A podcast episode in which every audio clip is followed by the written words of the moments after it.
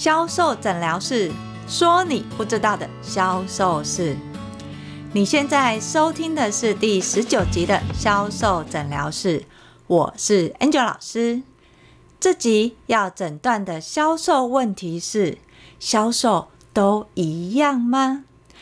当销售人员不同的时候，公司给的业绩目标是不是都可以达到业绩目标？万一没达成的时候，到底是销售员的问题，还是商品的问题，又或者是行销方向不对造成的呢？想知道业绩没有达成的原因，要先知道销售员的销售技能是什么，销售程度又到哪里？关于优秀的销售员，又要具备什么样的销售能力呢？今天我们学销售，不讲天赋，讲方法，从销售方法看销售技能。想知道销售员的销售技能及不及格，就来听这一集的销售诊疗室吧。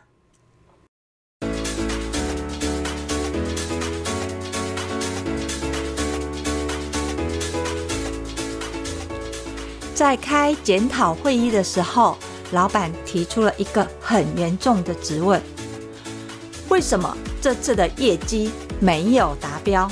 不是已经跟去年同期一样吗？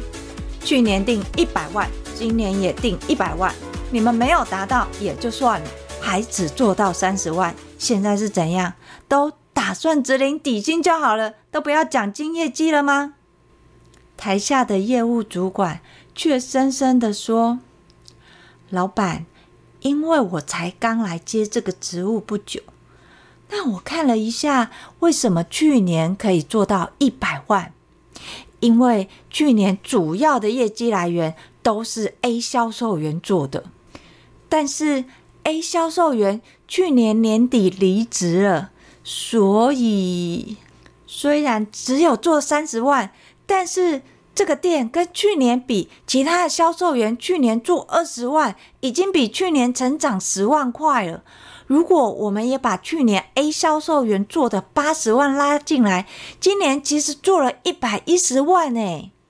老板听完这个解释会怎么说的？老板会这样子说：“你说 A 销售员做了八十万。”请问为什么这个店只有 A 销售员可以做到八十万，其他的销售员都不是销售人员吗？你们说他离职，我这个店本来有四个，离职了一个，是不是要马上补上第四个？这家店自始至终都是四个销售员，既然是四个销售员，为什么会连一百万都还做不到？就照你所说的，A 销售员做八十万，在那个时候你来的时候，A 销售员还没有走，你就不会教 A 销售员把他的销售技巧交给其他 B、C、D 这几个销售员吗？其他的销售员他都不会销售吗？其实业务主管也知道老板讲的道理。我这一柜的业绩多少，我有几个人就分几个人。假设我今天我有一百万，四个人，一个人的责任额会分别是各二十五万，但问题是在现实的状况其实没有这么理想。我们想象一下，当今天这个销售员进来这家公司，只有他一个销售员，他怎么做销售？公司会提供的资源有可能只有商品的知识。销售员他如果没有离开的话，他要陌生开发，他会做的模式一定是把产品知识备好，客人来了之后，死马当活马医，认真的去讲商品，去介绍商品，一直到。某一个环节，他发现这样子讲，客人会买；这样子做，客人会刷卡。他就知道说，哦，原来我的销售的流程，我要怎么说、怎么做，甚至怎么跟客人互动，客人才会买。好不容易，他从新进的销售员到资深的销售员，公司说，哎，你是资深的，有新人给你带，你把你的销售能力交给他。这个资深销售人员或许他的业绩已经稳定了，公司现有的状况跟客源跟一开始也有可能不一样，但在销售人员他会做销售是一回事。教新人销售又是另外一件事情。资深人员有可能不会教新进的销售人员，所以他会带着新进的销售员开始从基本的事务开始做，像是开店的流程、陈列的流程，还有打扫，甚至怎么样结账，还有像是买便当这些行政琐碎事。等到资深销售人员真的在接客执行销售的业务的时候，新的销售员有可能会在旁边跑腿或是观看。新的销售人员有可能不会全程参与，因为资深的销售员他有可能在讲一些关键的时候，他会蓄意把新的销售人员支开。等到新的销售员回来的时候，客人已经进入结账的状态。在这样的情况之下，或许你会认为，哎，不是公司叫资深的带新人吗？为什么新人他进来了公司三个月了，还是没有什么业绩出现？如果有这种情况，你回去看。就是有可能有这种现象，资深人员有可能什么都教，就是不教销售，因为对他来讲，他当初进来的时候也没有人教他销售，他当初不知道怎么成交的时候，也没有人告诉他怎么做，所以他也没有办法去教新进的销售员，除了他觉得这个是他的基本技能。万一要是新进人员他进来不到三个月，很快的就会有业绩，甚至业绩做得还不错。你觉得业务主管会说资深的销售员教得好，还是夸新进的销售人员能力好？答案其实很清楚嘛。通常业务主管他会这样子跟资深销售员说：“诶。”你看，你们的新人小平，他才刚来公司第三个月，他前两个月几乎都有成交，诶，而且他的平均客单都保持得不错。那你资深的销售人员，你是不是要检讨一下，怎么还是在这样的平均客单？你是不是应该再比他多一倍，不然就丢脸了。在这样的一个情况之下，资深的销售人员会想要教新进的销售人员吗？资深的销售人员会担心啊，万一我都教他了，他都会了，那是不是等于我随时都会被替代？为了要保住自己的生存的感觉，他就会去掌控他的业绩能力，他不会让新进的销售人去接他的客，尤其是他的口袋名单，所谓的超级好客。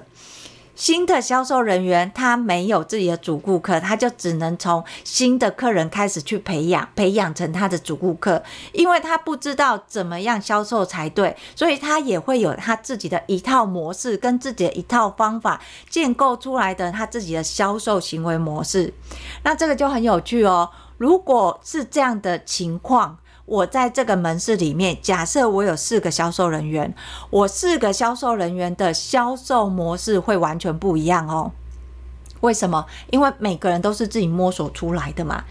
当每个人都自己摸索出来的时候，我同样的业绩目标，一个人二十五万，他就会变成有的人很快就达标，有的人可能迟迟一直做不到业绩目标。当这个资深的销售人员他很快就做到他的业绩目标的时候，在年底又或者是等到两年或三年的时候，公司会觉得，哎，你的呃业绩一直做得不错，甚至有超趴，公司会把他提升为所谓的店长职务。一旦他是店长，他就要对这一家店的业绩更有责任。为什么？因为只有达到这个业绩，他才有多的店长的职务津贴嘛。店长他为了达成自己业绩，达到店里的业绩，他就会更想办法去学，要怎么样他的店铺才可以达到业绩成长。这个时候，他并不会教他下面的人怎么样销售，就像刚刚 Angel 老师分析的，他自己会销售，但是他不敢教别人销售，因为他会怕会被取代嘛。要是你销售比我更厉害，那等于我的存在就不是那么的重要。所以相对的，当他今天公司给他更多的业绩目标的时候，他只会想办法去提升他的业绩能力，让他这家店可以达到公司要的业绩目标。一旦会有猎人头来跟这家店的店长挖人才过去的时候，你想想看，原本这家店的业绩目标是怎么来的？大部分都是资深又或是店长嘛。当店长他成为这一家店铺主要的七成或是八成的业绩来源的时候，一旦这个店长被挖角，这家店的业绩它只会往下掉，甚至连持平都很困难，因为其他的销售人员他根本就不知道客人到底是在哪里，又或者是他也不清楚店长是怎么销售的，他怎么样说让这些客人愿意从几千块买到上万块，他们也不知道店长到底在销售过程当中是有什么样的销售秘诀或是销售技巧，让原本只是想看的客人也愿意买到上万块。这些销售人员因为不清楚，各自有方法，他就会变成好像大家都会武功，但是呢，各个流派不同，进来的客人就会各自为政。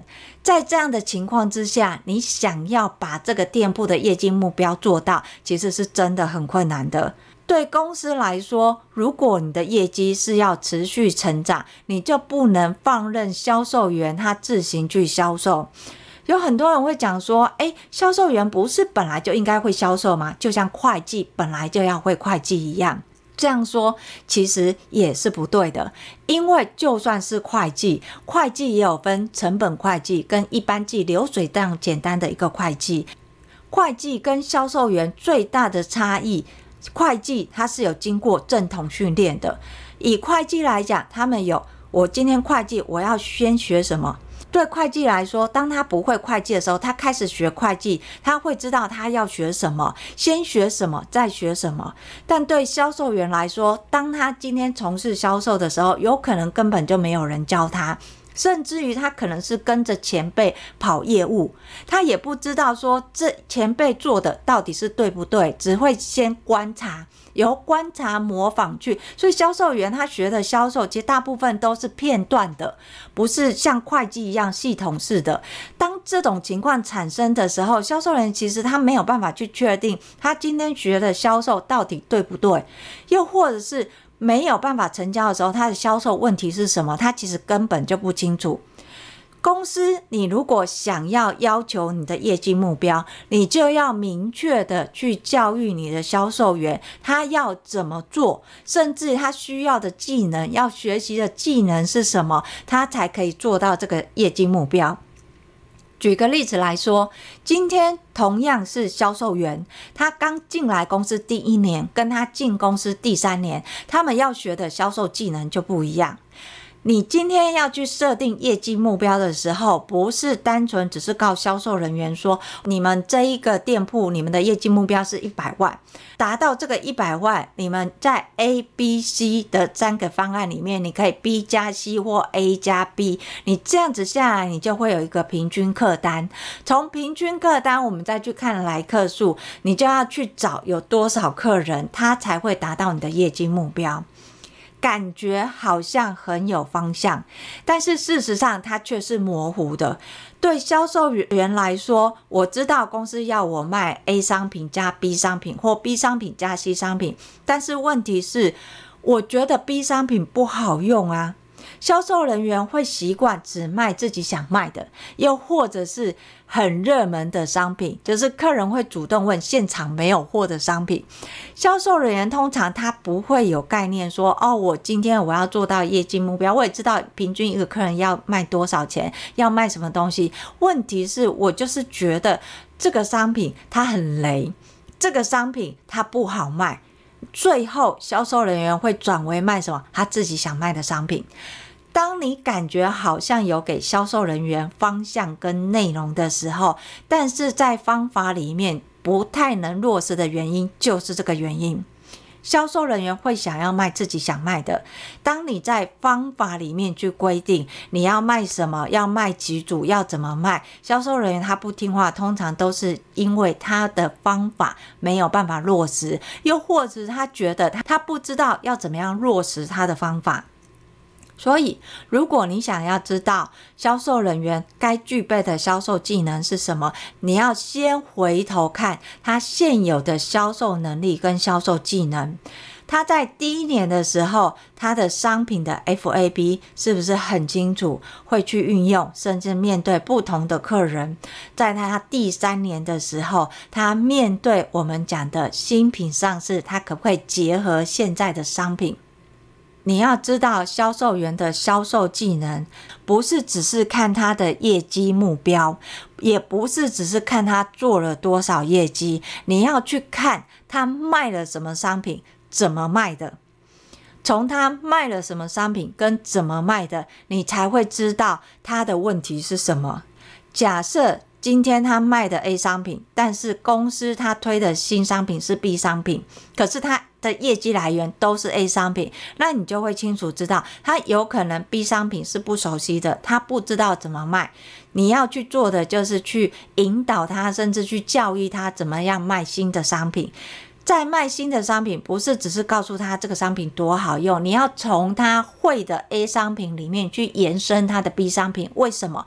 因为这个才是他熟悉的。因为他熟悉 A 商品怎么卖嘛，所以从他熟悉的去到他未知的，他才会想要去学习未知的，而不是一开始都给他未知的。在面对销售员培训的时候，你除了知道他现有的销售模式，你还要再去检视他的销售流程。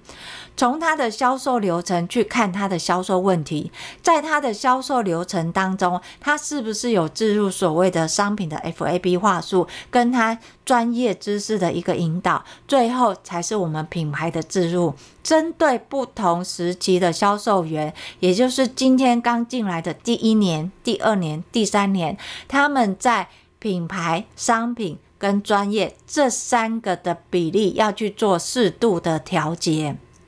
举个例子来说，今天新进的人员，他进来第一年，他一定没有自己的客人嘛，所以当今天客人进来的时候，他要先训练的是商品的销售。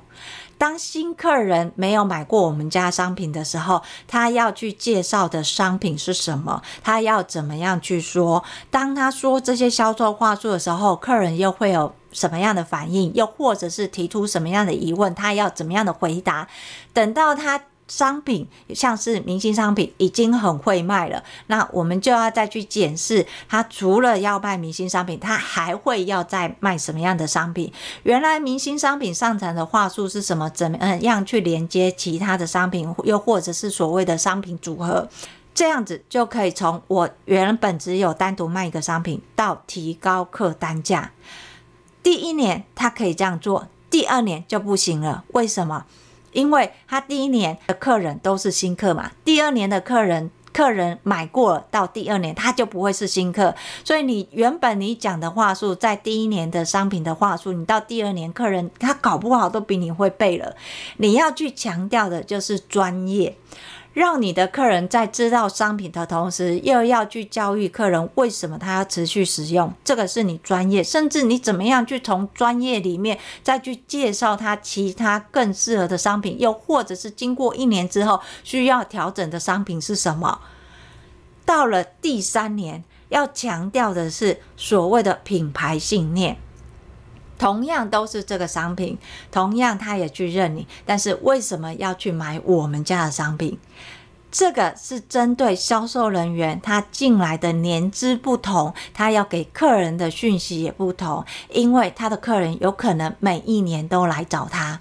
如果销售人员永远都是第一年的销售技巧，客人到了第二年跟第三年，尤其是到第三年，你的客人几乎都会想要去试别的品牌，你等于。帮其他的品牌教育客人呢，这不是很可惜吗？所以你去看你的销售人员，为什么有一些业绩特别好？我同样一个柜 A、B、C、D，哎，我 A 销售员他就占了业绩百分之六十。这时候你不是要去给他拍手说好棒棒，你要去理解他，他怎么做的。当然，你要问他说怎么做，他一定不会告诉你。他大部分都是说啊，我也不知道，我就讲一讲，客人就买了。所以你要去观察他的销售的流程是不是在标准的流程里面。因为销售最怕为了销售而销售。有些销售员他的业绩好，不是在于他的销售技巧。而是在他有一些交换条件。例如什么？当客人说：“哎、我每年都来跟你买这么多，那你你们的满额赠永远都是这样，你今年还要我买这么多，我一点也不想买。”销售人有可能为了要留住这个主顾客，又或者是让客人买更多，他会开始挪用资源。什么叫挪用资源呢？假设今天公司在出满额赠，八千块有一组满额赠，八万块。公司会给你几组满额赠？十组满额赠嘛，因为一组满额赠是八千块嘛。那你如果业绩你有八万块，是不是就会给十组？但事实上，客人都不会刚好买八千块，他一定会买比八千块多一点，或是到一万块。在这个时候呢，他其实就会有这个价差。有的资深的销售员，他就会善用这个价差，他的满额赠就会忽然变很多组，而这些组的满额赠，他就会拿来变成他的资源来送客人，所以他也不是自己拿回去用，他会是拿来送给客人，又或者是说。公司有办抽奖的，他会把一些零散的客人的名单收集好，参与这些抽奖。一旦抽到的奖项，他也会拿来送给他的主顾客。对销售人员来说，尤其是资深销售人员，他会为了要达成业绩，去挪用他现有的资源。但是你说他做不对吗？事实上，他觉得他也是合法的啊，因为这些东西他并不是挪给自用啊，他也是回馈给客人啊，客人回馈的业绩也是给公司啊，所以他会觉得他这样做其实是理所当然啊。但是这个在销售里面，他是不允许的。Angel 老师有说过，你今天如果你为了成交，客人跟你杀价，你答应他，下次客人再跟你买，一定跟你杀价。相同的道理。今天 A 销售员为了业绩，他把多余的满额赠送给客人。下次客人他再来提出要求的时候，就不是要求多余的一组，他会跟你讲：“哎、你们 A 销售员他都多送我两组，他都多送我三组，所以我才跟他买十万块。啊，你看我买了这么多，啊，你们还是照规矩来，那我干嘛要跟你买？我就不要买那么多就好啦。”那你想要这笔十万块的单，请问你也要跟 A 销售员这样做吗？那如果跟 A 销售员这样做，他会不会再找他的朋友来？请问他的朋友会不会有一样的要求？所以事实上来讲，这种方式它是不正统的，它也不是被认可的。我们要做的销售是一个合理的利润，不要让公司吃亏。当今天公司的利润越来越少的时候，会回馈到销售人员的销售业绩目标。你的业绩目标会越来越高，你的奖金就会越来越少，因为利润就这么多嘛。最后来总复习。怎么样去评定销售员的销售能力？首先，你要先去看他进来公司的年资。如果他进来的是第一年，我们要看的是他在销售流程当中，针对商品的销售 FAB 是不是有聚焦在明星商品。今天进来的客人，如果是新客，他在接待新客的时候，销售的商品是不是先以明星商品切入？在明星商品的话术，不管是我们讲的品名、成分跟优点，它是不是都可以往客人的关键字去引导？当他今天开始有自己的客人的时候，又或者是客人买过又在第二次出现，他是不是可以再卖所谓的新品，也就是我们常讲的主题商品？因为客人已经买过明星商品了嘛，那他再次出现的时候，有可能只是单纯的明星商品补货，那就不用再去强调销售了嘛。你要去强调是客人没有买的，在这个没有买的商品，他的技能有没有往上提升？所以在销售的第一年，我们要看的商品的销售技能是在这个部分，从明星商品跟主题商品，我怎么样去判定它的销售技能 O 不 OK？商品销售可不可以？你可以从进来的来客率到成交率。如果今天客人进来，因为刚开始在练习的时候。没有成交是很正常的，但是你要去掌控，说我今天进来，我十个客人，我要做到六个客人成交，我要做到六个客人有跟我买明星商品。从这个数字里面，我们去判断它的基本的商品的销售技能有没有及格？重点是及格哦。好，当他开始聚焦在明星商品，他明星商品可以十个客人进来，原本在看看的，又或者是购买意愿不强的，我可以从十个里面提升到八个的时候，我们。同时要再看的是，买过这些明星商品的客人，他再次回购是不是回购其他的商品？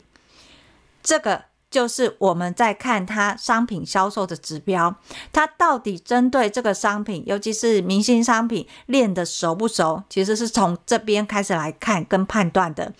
当他第一年他都做到及格的时候，第二年要看的是专业知识。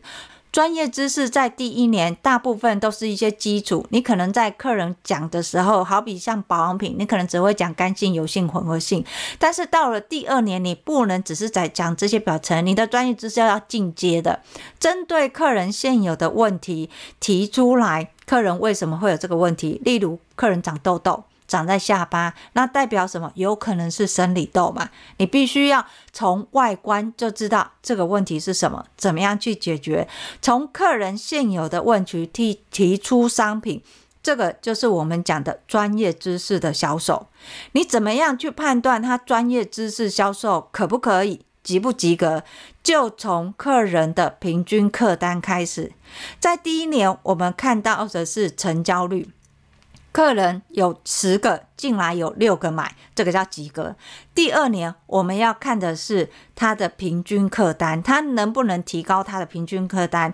进来的客人要买没有错，但是他买的金额有没有达到我们的平均客单，甚至超出我们的平均客单？只要我十个客人进来都是要买的，有六个客人都是超出平均客单的，他就是及格的，这个销售技能就是及格的。等到第三年，我们要看的销售技能叫做品牌销售。客人什么时候会变心？尤其以保养品来讲，通常他觉得你再好，他第三年几乎都会开始变心。我们在前一两年的时候，我们会让他知道我们。的品牌到底是做什么？特色是什么？为什么他需要跟我们买？但是其实你到了第三年，你要去强化你的销售技能，是你的品牌销售。你要让你的主顾客更确认他选择我们是对的。所以你在销售的时候，已经不是单独只是在讲这些商品了，也不是单独在讲你的专业。我有可能你的品牌会推出所谓的限定商品。客人为什么要买你品牌的限定商品？就是销售人员要提供的品牌销售的技能。你的品牌销售其实就是让客人更认同你的品牌，对你的品牌有信念。所以你在品牌销售，你要做的不是一直都说你的品牌多好。你的品牌多大？你要让客人理解的是为什么客人要选择你这个品牌，这是我们在讲的品牌信念销售。怎么看销售员他的品牌销售做的有没有及格，做的好不好？你的主顾客会不会帮你带客人？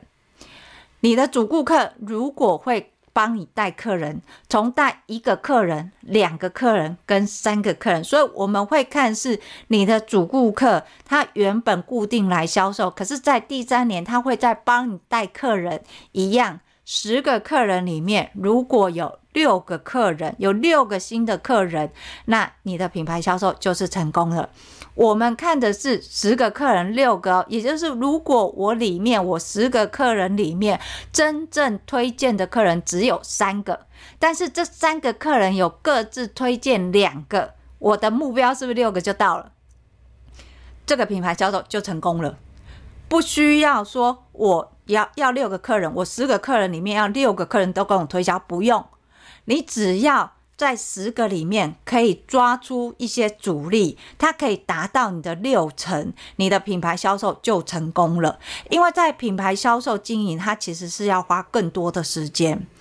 所以你如果要知道你的销售人员他的销售技能有没有做到，你可以从这几个基本的：第一年你看商品销售，第二年你看专业的知识销售，第三年你看品牌的信念销售。评断的方式很简单，你就从第一年，我十个客人里面有没有六个跟我买，买的商品是不是明星商品，又或者是再来买过的，能不能再买我的新商品或是主题商品？第二年要看的是我买的这些客人可不可以都有达到我平均客单，十个里面有没有六个达到我的平均客单。第三年要看的是我的客人可不可以帮我带客人，十个客人里面有没有帮我带到六个客人出现。这个就是评定你的销售技能，又或者是你。的销售人员，他每一年的销售问题跟销售技巧可不可以就达到，而不是单纯只是看数字，又或者是看他销售的商品这么简单。最后，Angel 老师要说，很多人说销售人员其实他是要天赋养成的，在 Angel 老师培训过两千多个优秀的销售人员，Angel 老师真的想告诉大家。我遇到的最优秀的销售人员，几乎都是内向跟安静型的。我教的销售员，其实跟一般我们早期你在看着销售，你要积极进取、活泼、要勇敢、要可以主动跟客人互动这类的销售人员，通常我在培训的经验当中，他反而在一家公司待的时间都不久，或许他刚进来的销售业绩都不错。就是还没有上课，他可能就会有业绩哦。但是他会在这家公司六个月之后，他的资源用尽了，可能他原本带来的客人的名单用尽了，他就开始没有业绩产生。这其实很可怕，因为你的业绩就是要逐年成长，老板只会要求越来越多，不会越来越少。所以如果说像这类的销售员，他反而会因为一开始他有业绩目标，他就失去了学习销售的意愿。因为他会觉得我不用照那个 SOP 做，我一样有我的客人呐、啊。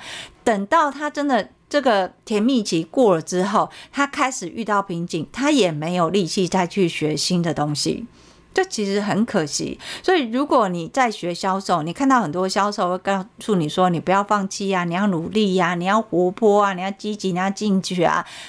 Angel 老师都会说，先思考一下你学销售的目的是什么。如果你学销售的目的是要卖东西、领奖金，你就要去思考怎么样做可以把你的商品卖出去，而不是去思考销售人员都有什么样的成功特质。这些特质就算你都有，你不知道方法，你还是不可能会成交。好。今天的销售诊疗室就跟大家分享到这里。如果你想要知道更多的销售知识文，你可以搜寻“天使美学销售 ”FB 的粉专。但是如果你想要用听的学销售，销售诊疗室固定在二四六更新。我是 Angel 老师，销售诊疗室，我们下集见，拜拜。